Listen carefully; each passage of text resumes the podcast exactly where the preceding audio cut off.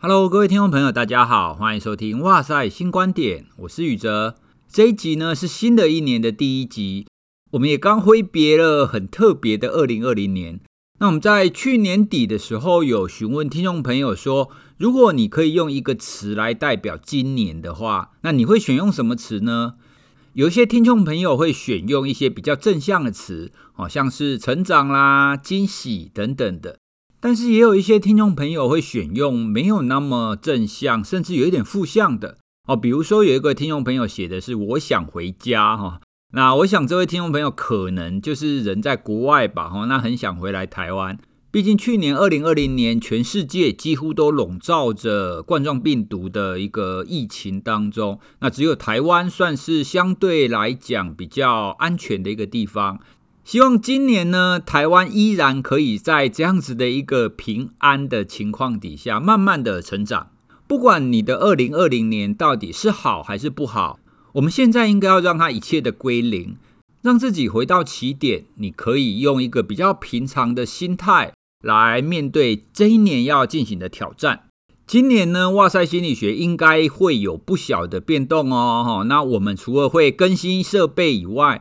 我们也会希望呈现一些更好的内容，邀请更多元的来宾来跟大家聊聊不同心理学的面向。希望可以让我们的节目可以更多元，而且更丰富有趣喽。接下来呢，我们要进一段工商服务。诶，各位听众朋友，请千万不要快转哦，因为这个工商服务你很可能你会用得到，而且里面是有好康的。博客来二零二一年黄金月就即将在一月四号，也就是今天呢，正式开展，搭配一月五号线上最大的国际书展，一共有万种以上的书籍，再加上非常多的百货商品，都可以下杀三折起，可以让大家可以好书而且好物都选不完。博客来也提供哇塞心理学的听众专属的折价券，可以现折五十元哦，这可是数量有限的。所以啊，不管你有没有买书，你都先领下来再说哦，不然被领光了可就来不及了。听完节目以后，请赶快点选 show note 的连结，赶快去领取吧。另外，我们也跟博客来合作设立了哇塞心理学的选书专区，集结了我们三位主持人选出来的好书来推荐给大家。欢迎大家点进哇塞选书来看看，看看有哪一些好书你看过了，而哪一些你还没看过呢？常在博客来买书，一定都知道每个月的七号是博客来的会员日。在这个月呢，会员日加码变成两天，也就是一月七号跟一月八号，全馆结账满额都可以再享八八折的优惠哦。所以要买书、买电动、订年菜等等的，博客来通通有。黄金月下单超划算，有会员日还有折价券，趁这个好机会，我们一起来用知识开启新的一年吧。好的，刚刚短短的那一段工商服务呢，有非常多的讯息，没关系，我再帮把大家整理一次。第一个，请记得到 Show Note 去点选折价券的连接，哈，一定要领哦，不领白不领。第二个呢，我们有哇塞选书，哈，所以也欢迎你点进去看看有哪些书你看过了。第三个呢，如果你有想买的话，请先存起来，然后在一月七号或者是八号会员日的时候一起买。将是折价最多的方式哈，所以请大家趁这几天哈，好好的看一下。另外呢，我跟娜娜心理师也会针对我们所推荐的书籍，在明天跟后天会推出推荐的单集，我们也会说明为什么我们要推荐这几本书。那也欢迎大家收听之后可以参考看看，如果有你感兴趣的书的话，也欢迎各位可以趁这次的机会，然后购入，然后用知识来开启新的一年。今天这一集呢，我邀请了临床心理师陈品浩来跟大家聊聊心理韧性这个概念。其实心理韧性跟之前娜娜心理师所谈的复原力这两个概念其实是一样的。那我们这一集呢，会更深入的聊了一些为什么在现代心理韧性这个概念变成非常的重要，它背后的原因到底是什么？以及，如果我们想要在教养、我在对待孩子，还有我们怎么让自己的心理韧性这样子的素质可以渐渐的培养起来，希望透过我们这一集的介绍，可以让大家更清楚所谓的复原力或者是心理韧性，它谈的到底是什么。好，那我们接下来就开始今天的节目喽。今天邀请到的是临床心理师陈品浩来跟我们谈这个议题。我们欢迎品浩，是老师好，还有各位哇塞心理学的听众朋友，大家好，我是品浩。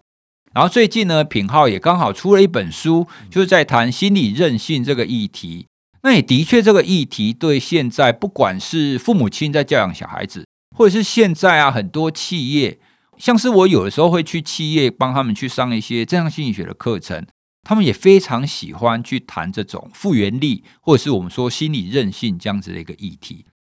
那前面呢，我们就先来破题一下哈。因为啊，大家听到这边，可能有一些人会觉得说：“哦，你们心理学家又提出来一个什么名词，好像说这个东西很重要。”从以前啊，心理学家会说：“哦，我们提出来一个 IQ 哦，智商哦，智商很重要。”那智商之后呢，又有心理学家提出：“哎，不对哦，你不只是智商哦，EQ 才是最重要的。”那 EQ 完之后呢，又有心理学家说：“哎，你要有什么恒毅力？”对你的以后的成功啊，对你的事业它重要，所以心理学家好像一天到晚在提一些乌微博呀，我就讲一个东西，大家就很紧张，说：“哎，这样讲我的 EQ 到底够不够？我的恒毅力够不够？”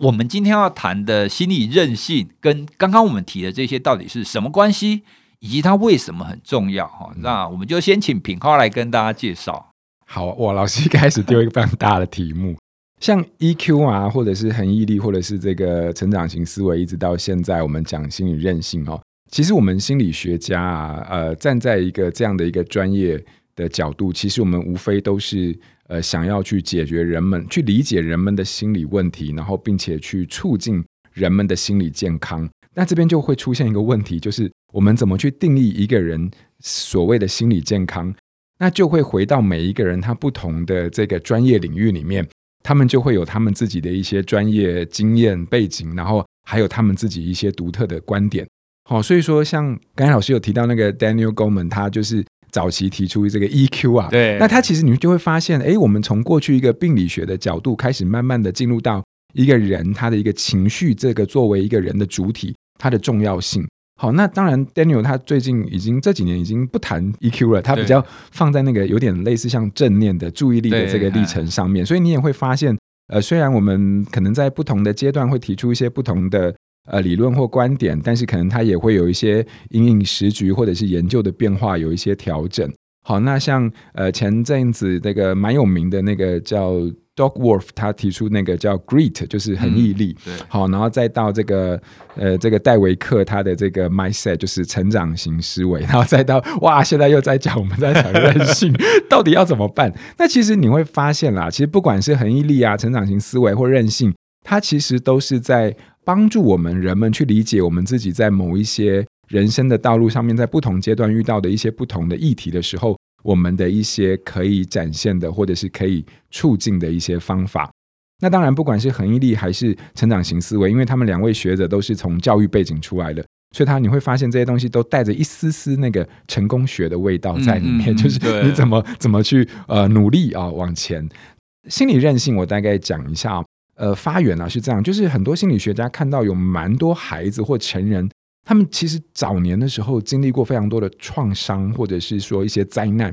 那可是呃，人们我们就发现啦，有些孩子他经历过一些灾难之后创伤，他其实好像是诶，他的心里没有太大的问题可以走得出来。可是有些人他就开始呈现出了后来发展出了一些心理的方面的疾病。那为什么会有这样的一个差异？那似乎有些人他针对挫折或者是压力的反应或回复力就特别好，或者是比较好。那所以，针对这个现象，我们当然心理学家就很想知道有没有任何是我们可以呃去理解到的原因。那一旦我们理解到这个原因之后，我们就可以把它放到一个生活当中去，作为我们在教养或者是在教育里面或在自我成长很重要的一个可以操作的元素。好，那这大概是一个很重要的前提。所以，心理韧性大概在这一二十年的发展里面。就渐渐成为了一个我们在看待孩子心理呃能力的时候的另外一个观点。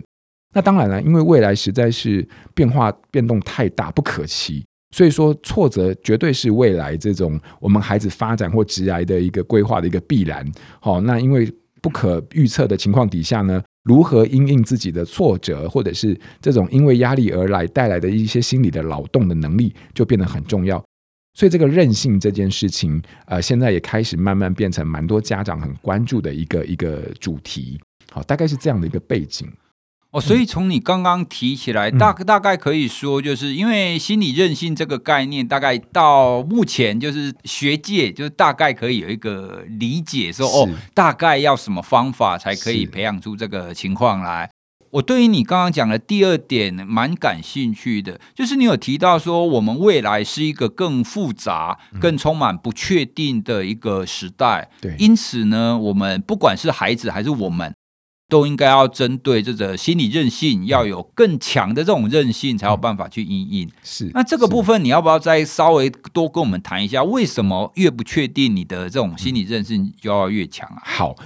其实你你我有一个自己的观察，其实从我的爸妈到到他们的，到我的祖父母，到我爸妈，到我们，到我自己成长，到我孩子，其实四代前后四代的时间，你会发现这个世界的变动的曲线其实是越来越陡峭的。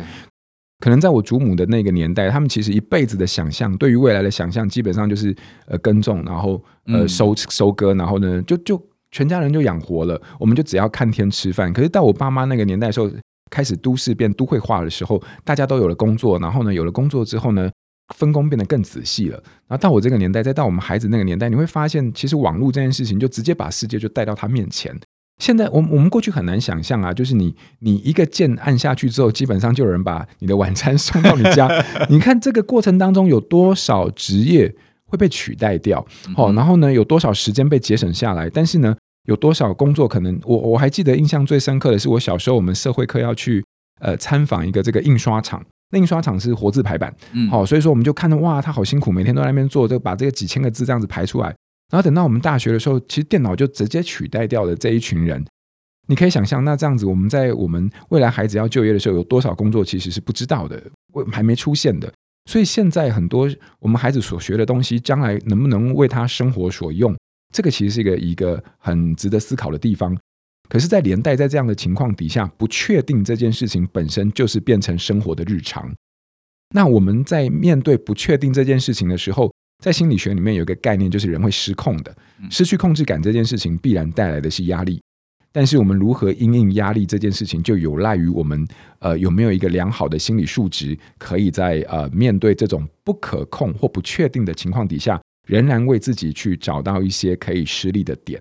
好，那那个心理数值，呃，我大概会觉得它就是一个心理韧性啊，呃，一个我们呃会特别强调的一个基础。对，其实听你这样讲起来，嗯、我们未来的确是朝向一个随时变动的时代嘛。嗯嗯、所以，其实，在这样子不断的改变的情况底下，我们难免就一定会遭受到一些失败或者是一一些挫折嘛。因为你根本不晓得会发生什么事。对，所以啊，以前我们都会说，你只要好好的学好这个技能，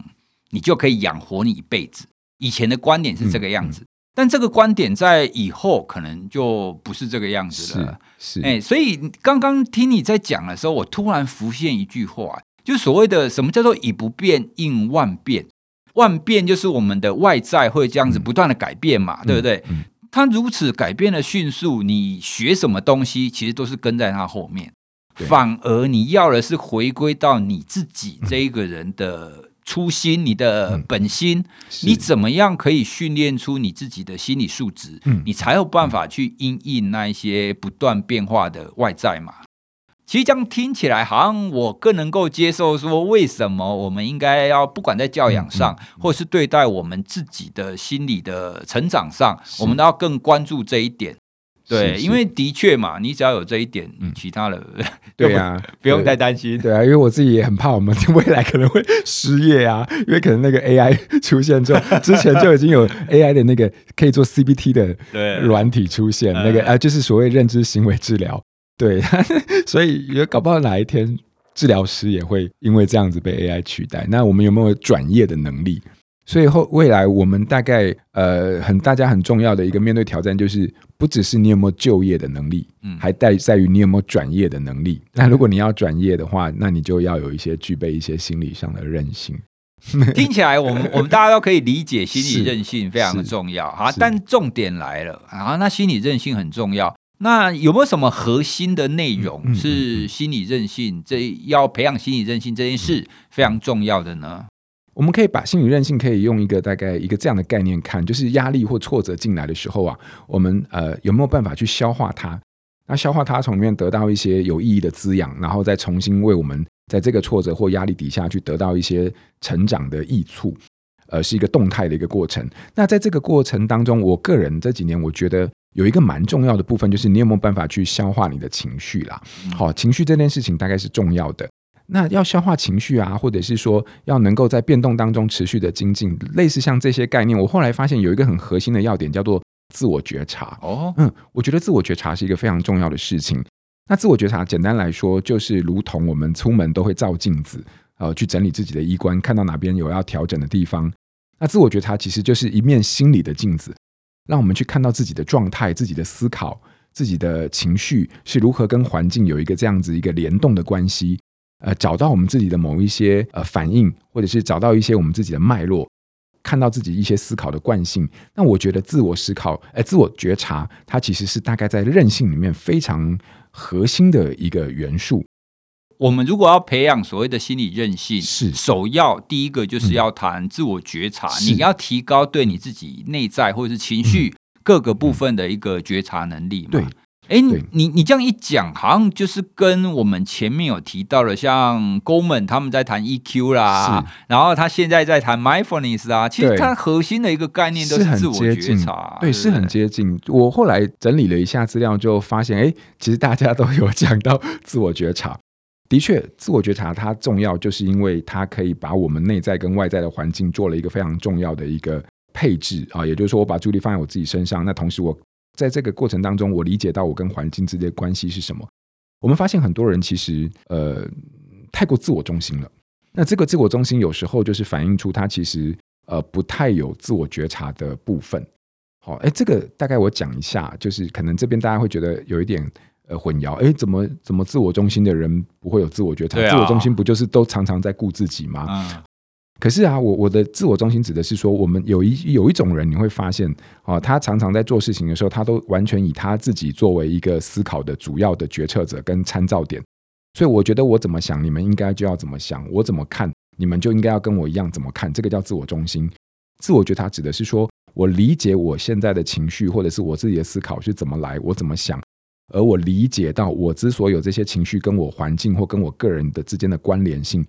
所以你会发现，其实自我觉察不只是把焦点放在自己身上，其实它也是把环境里面许多的因素跟我的关系做了一个非常有意义的连接，跟一个推论、跟理解、跟澄清。自我觉察它其实是让自己跟环境是有联动跟连接的，但自我中心是跟环境是没有一个这样的连接。你刚刚这样子讲，我反而觉得所谓的自我中心是比较封闭的。哎，他他只是他只是想要做什么，他就直直接把它做出来而已。对，他根本不晓得外界的世界对他的看法，以及他这么做外界到底是不是好的。对，像我我就发现很多我们学校的孩子，他其实挫折忍受度或者是情绪有时候很容易很高。好，那我后来发现，普遍来说都有一个特性，就是自我中心的比重比较高一点。嗯、那可是过去在学校里面很多。很多人都会说：“哎，他太过太自我中心，我们就要培养他同理心 哦，然后要同理心之后就不会自我中心了。可是这其实是一个非常两难的东西，他就是已经自我中心了，你要怎么培养他同理心？同理心。后来我发现一件事情，就是这些自我中心的人，如果他的自我觉察能力比较好的时候，其实反而会带出他比较有可能展现出同理心的可能性。哦哦，所以我们的逻辑上面，我过去发现我在学校辅导现场，我们都会有一个很简单的因果，就是自我中心就要培养他同理心。”可是中间其实应该是有一个很重要的变相，就是如果你要让一个自我中心的人有同理心，首先我们应该要先建立起他自我觉察的能力，他才有办法把自己的状态跟环境先做一个连接跟理清。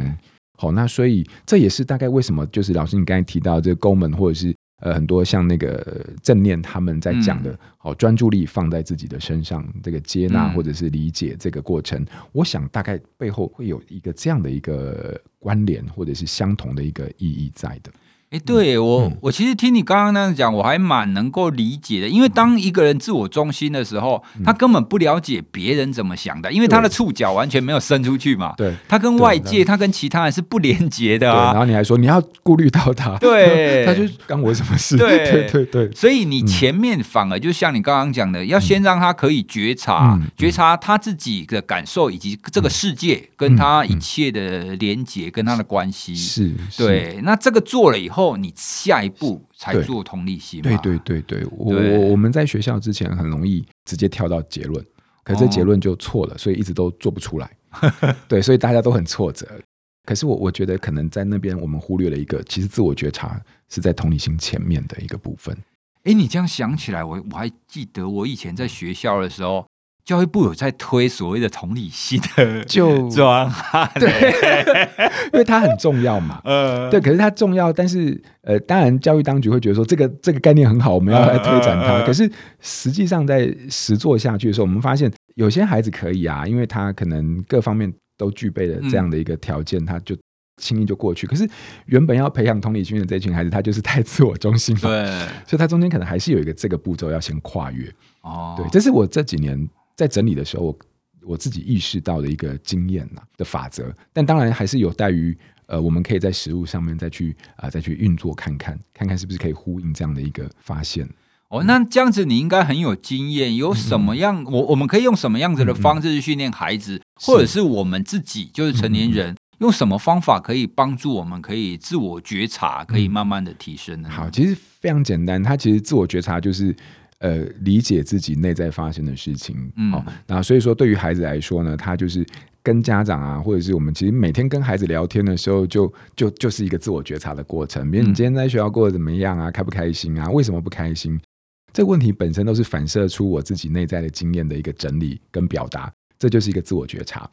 就是我们过去都很强调，就是亲子之间多沟通、过多交流。其实，在交流里面有一个很重要的部分，就是在分享的过程当中，其实孩子就在做自我觉察。这个这样就好，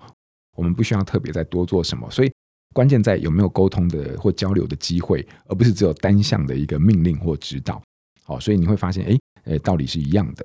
对成人来说，其实这真的就嗯看个人哦。但是我们当然，我们自己呃心理学的背景会。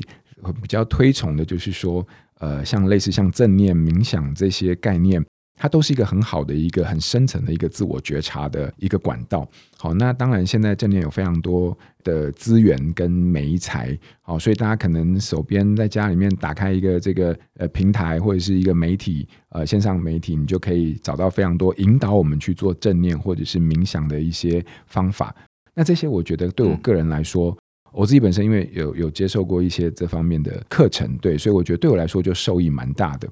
那我相信，呃，对于我们现在已经基本上我们的注意力完全被网络瓜分的这样的一个年代来说，留一点时间给自己，留一点时间给自己内在的一个深层的自己，那这会是一个很好的一个喘息、修养，还有呃恢复的一个机会。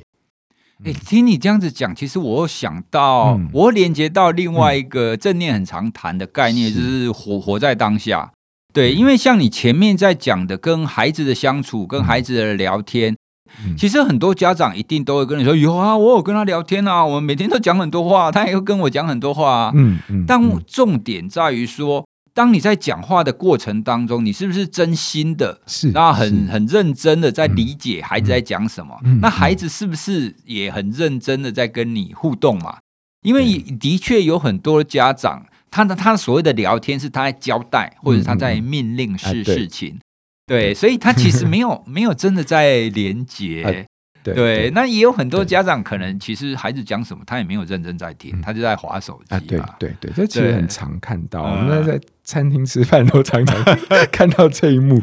对，那所以有时候孩子是有有会跟我抱怨啊，我说：“哎，你跟你家人会不会聊天？呃，会不会对话？”他说：“我们没有在对话，我们就他说都只有他在问话，他在问话，我就只有答话，所以就很单向。”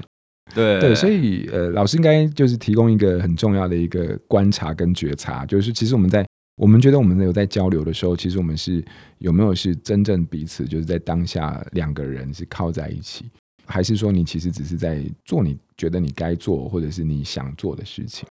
其实我自己在回回想我在教小孩的历程，嗯、因为虽然教小孩大部分都是我太太在负责啦，好 那但是我在我负责的那一段时间当中。我也会尽量的，就是放下手里所有的事情，嗯、就是单、嗯、单纯陪他们。因为我以以前刚开始孩孩子刚出生的时候，我也会一边工作，然后一边要顾顾他们嘛。对，但我觉得这样让我不愉快，快，因为我我只会想说，你们为什么不赶快睡觉？对啊，你们为什么不赶快睡觉？我我还有很多事情要忙。我这一种因为一心二用而产生了这种负负向的感受，嗯嗯嗯、有分别心啦，哈，对，就是有一个排序，对对对。后来我顿悟的一点就是，嗯、啊，你的工作是有比小孩的成长重要吗？嗯嗯，嗯啊，你的工作是有差这三十分钟吗？嗯、没有嘛。那你为什么不放下？你就单纯全心的陪他们三十分钟？对，真的真的，因为这个我要呼吁一下，如果你各位听众，你们家小朋友现在还小的话，我跟你讲，你一定要好好把握，因为。我自己经验就是这样，因为我们家小朋友现在九年级哦，那真的他他他他还在小学的时候，那个真的你回想一下哈，真的就一眨眼之间，他突然一个暑假就抽高了，然后你们就开始就像大人一样，就青春期了，所以。好好把握那个 真的。那一瞬间之间的美好，对对对，小小孩子的成长真的是很快的，很快，对，而而且从我们刚刚的讨论当中啊，其实最重要的这个自我的觉察，从我们平常的这样子全心投入的互动，我们就可以让孩子多多理解，就是爸爸妈妈、家庭跟朋友跟他的关系是什么，哦，那这就可以成为他以后就是坚强的心理韧性。很重要的一个基础，对啊，所以所以其实我回想起来，我小的时候，其实小的时候，谁在教你什么觉察情绪啊？没有，没有啊，我们就在吃土啊。对，我数到三，我数到三，你就觉得三很恐怖，因为你在三之前都要把 所有事情做好。对，那那现现在，因为我们自己学心理学嘛，那我们也会知道有非常多的心理师或者是教养相关的专家都会告诉我们。你要让孩子从小就要去理解情绪，嗯、要去觉察他自己的情绪，跟表达他自己的情绪。对，那这一切其实都根源，他都会跟我们刚刚谈的觉察有关系。对对对，他其实就是自我觉察。对啊，因为情绪这种东西太抽象了，我们发现很多孩子其实都不太有这个习惯。嗯，那如果没有这一层次的这样的一个能力的建构的话，他其实很多时候。很直接就是会外化，就是是行动化，或者是说他自己跟自己就会处在一个非常冲突的状态。对对对，这个是很呼吁大家可以试试看。那刚刚品浩还有提到一个名词，嗯、也是我在这阵子去企业也常常在谈的，就是成长型思维。对。哦，那成长型思维这个概念，大概几年前吧，就是因为 Dweck 他所出的那本书嘛，叫什么“自制胜心态”啊，心态制胜，对对，那本书，所以也非常红啊，所以企业都知道这本书。那后来啊，就是大家也开始就把这种 growth mindset，就是成长型思维这件事情也朗朗上口。对，好，那到底成长型思维它谈的是什么，以及我们怎么样可以让自己或者是让孩子可以有这种成长型思维，它的关键点在哪里啊？成长型思维其实很重要一个部分，就是说他相信他有一个核心的概念，就是说其实所有事情都是可以透过后天的努力改变的。所以不管你的个性或智商，基本上呢，你只要愿意努力，这件事情本身都可以带来一个改变。那没有任何东西是先天就固定的。他比较强调的一个东西就是说，你自己本身的具备的心态本身可以为你自己带来很大幅度的变动。好，所以说不是什么东西都先天的。好，但是后天的努力同样的重要。好，所以这个对于孩子来说，其实若为在教育领域的教育教育现场最重要的核心，就是就是与其肯定能力，不如肯定努力。这个东西就很很重要，因为我们过去很容易习惯肯定孩子的能力，就比如说哦，你有天，你是天才，你很聪明，天才聪明就是能力。可是肯定努力也就是说，哇，你在这个过程里面，当我看到你很投入，哦，那这个我我很喜欢你这个态度，那这个就是努力。那我们发现被肯定努力的孩子，他基本上。就比较愿意在持续接受更多的挑战，好，这是一个跨文化的一个现象。那所以说，当然成长型思维它就隐含着一个道理，就是说我不会因为我的能力本身而受局限了我自己该付出的努力。因为我们看到很多孩子会因为从小被称赞你是聪明或者是天才，那他为了维护这个天才的形象，当他遇到困难的时候，他宁可选择放弃，嗯，也要维护这个天才的形象。那所以很可惜，他就把自己限定在这样的一个框框里面。那成长型思维其实是想要去打破这样的一个框架。对。那所以说他在教育界里面，当然在美国可能运用的比较多，但在台湾要真正落实在我们教育的现场还是有困难。对于家长来说，掌握这个原则就可以就可以有很多呃不同的一些过有别于以往的一些教养上的思维。所以成长型思维也是我们在呃心理韧性里面非常重要的一个环节。在我学习心理学之后，我觉得这对我的帮助也很大。是因为啊，像平浩刚刚有提到的，当我们在教养孩子，比如说他画了一张图，然后跑来说：“哎，爸爸，这张图哈，他给你看的时候，其实我第一时间我也会很直觉的说：“哇，你真棒！嗯嗯，你画的真好。”是。那这个就是品浩刚刚讲的，他是针对个人的能力嘛？他说你很棒，是对不对？是是，是，对，所以所以其实我们都是不知不觉的，就有很脱口而出去针对他个人去称赞。所以其实我后来就是你很棒，完了之后我还要再接后面，哦、对对对，对，要因为我我我我是从成长型思维里面学到说，你不能只停在你很棒。对，你要让他知道说，你之所以很棒，是因为你有用心在上面。啊、对对，你有认真，比如说会，哎、嗯，你这个部分的着色又怎么样？嗯、那我觉得你这个部分的表现，嗯、你有这种很特别的尝试，嗯、很好。嗯、我们需要让孩子知道说，他之所以棒，他之所以得到称赞，嗯、是他所付出的这个过程。哎，是，是他所付出的这是这个努力嘛？对。我印象很深刻的是，那个时候在谈成长型思维的时候啊，嗯、他们提国外，他们很早以前就在强调爱的教育，嗯、要赞美他们才会在一个有自我效能、有信心的情况长大嘛。对对。但是他们后来在检讨说，哎，奇怪，我们赞美了那么久，但是为什么好像养出一些妈宝还是那种情况？对对。所以他们就开始去思考说，哎、嗯，是不是称赞称赞的方式错了？嗯哎，所以才会出现我们刚刚有提到的，你要称赞的是过程，你要让他知道过程才是最重要的。你要让他知道努力就可以有改变，而不是去称赞他这个人比较没办法改变的那些某一些 turn 或者是概念。我相信品浩应该很常看到家长出现这一种、嗯、这一种固定型思维这种错误的方式吧？对，很多，因为有时候我会让他们做测验，就是我演讲的时候会做测验，然后做完测验之后就让他们排序一下，然后看你刚刚得分，就是他有几个题目啊，那做出来大概就知道你是哪一种思维。然后我发现固定型思维的家长其实不算少，嗯哼，对，然后就算是成长型思维，但有时候也不知道怎么用。对对，所以就是，不过就是老师刚才说的，其实我们就是能力跟努力如果放在一起的话，努力的比重会增加一些。那这个其实就是一个很好的一个肯定的方法。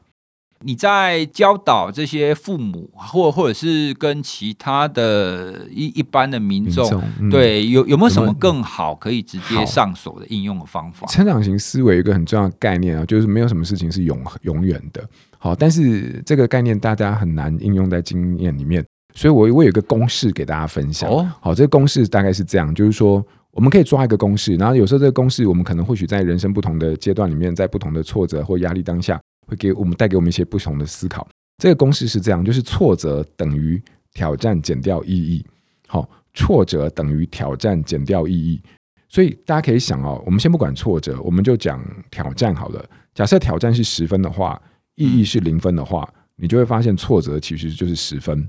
好，那如果挑战是十分，意义是一分的话，那挫折就会变成九分。所以决定挫折大小的其实不在挑战本身，决定挫折大小的其实是在意义。好，那所以说你会发现，其实挑战本来就是人生的恒长嘛。但是我们都是在这些恒长的挑战当中，各去各自找出对我们生命有价值的一些意义。当我们找到这件事情的意义的之后，或在厘清这个意义，或在在在这整理出这样的一个意义之后呢，那这个挫折它所带来的大小跟伤害就会跟着改变了。好，在大部分的情况底下，并不是所有，但是在大部分的情况，以一种任务或者是压力或考试，类似像这样的一个呃前提底下的时候，这个公式其实基本上可以让我们转换一些我们看待挑战的一些观点。好，所以意义包含呃，比如说自我肯定、自我接纳，然后呢，呃，任何挫败当中的学习，有没有学习这件事情，它都可以是意义的来源。当然还有人际的连接。啊，那这些东西都可以是一个意义的来源。听你这样描述起来，我觉得刚好可以把你前面那几个接起来。啊，是，一对，因为你你说你要在那些挫折的情况底下，你要再看到那个意义嘛？你要你要你要去发现说，哦，这这个挑战当中，他你到底学到了多少的意义？可是当你遇到挫折的时候，你是情绪负向情绪非常强烈的啊，对，所以你需要先有自我觉察在当中，你可以先。接纳你那个负向的情绪，去你有余裕去看看说，哎，这件事情到底除了这种负向的情绪之外，我还获得了什么？你需要有自我觉察，你才更能够去发现它的意义的内容嘛？对对对，所以很多人就觉得说啊，我失败了，然后就整个都垮掉了。他就是整个被情绪给淹没了。对，他已经没有余裕去做觉察，他当然更不可能会发现有什么意义嘛。至于跟成成长型思维，更是你需要去相信说，你做任何的事情不是取决于结果嘛。就算这这这个东西失败了，你所做的、你所走过的路，它总是会有一些发现。是对啊，所以如如果如果是你是那一种凡事是结果决定一切的人。那你根本不会发现这件事情有什么意义啊，因为失败就是失败了，你觉得失败就没了嘛。但如果你可以进入我们刚刚聊的成长型思维，你就会发现，哎，结果它只是一个部分。凡是我们做任何事情，除了这个事情的成功与否，还有一个另外一个，就是在经过这个事件以后，我们的成长啊，是其其实这也是另外一个在我们人生的过程当中会不断的精进跟不断的。长大的部分嘛，对，对，所以这样听起来，我好像觉得你刚好可以把我们今天谈的东西有一个同整，而且这也的确是构成我们所谓的心理韧性一个核心的一个基础。是，所以我我们只要把前面那两个，然后把它融合起来，对，那那我们我们最后这个公式的确是更能够知道为什么有一些人就是打不倒。那他可以从一些挫败当中找到再站起来的力量，但是有一些人为什么一打就倒了？当中的差异，我们把它细分，我们把它分析开来，其实就不外乎就是自我觉察你要有，那成长型思维你要有。今天谢谢品浩，那用这么短的时间可以来让我们很快的了解一下，到底所谓的心理韧性，或者是。一般我们说的复原力，它到底应该要是什么？我们可以从什么着手？那我们也从今天的聊天当中稍微知道，其实为什么要说心理韧性是我们未来很重要的一个能力？哦，不只是孩子啦，对我们也是。是，那也的确是因为我们的社会多变的关系。好，那我们今天的节目就到这边。我们谢谢品浩心理师今天到我们的节目来分享。好，谢谢大家，谢谢。好，拜拜。拜拜。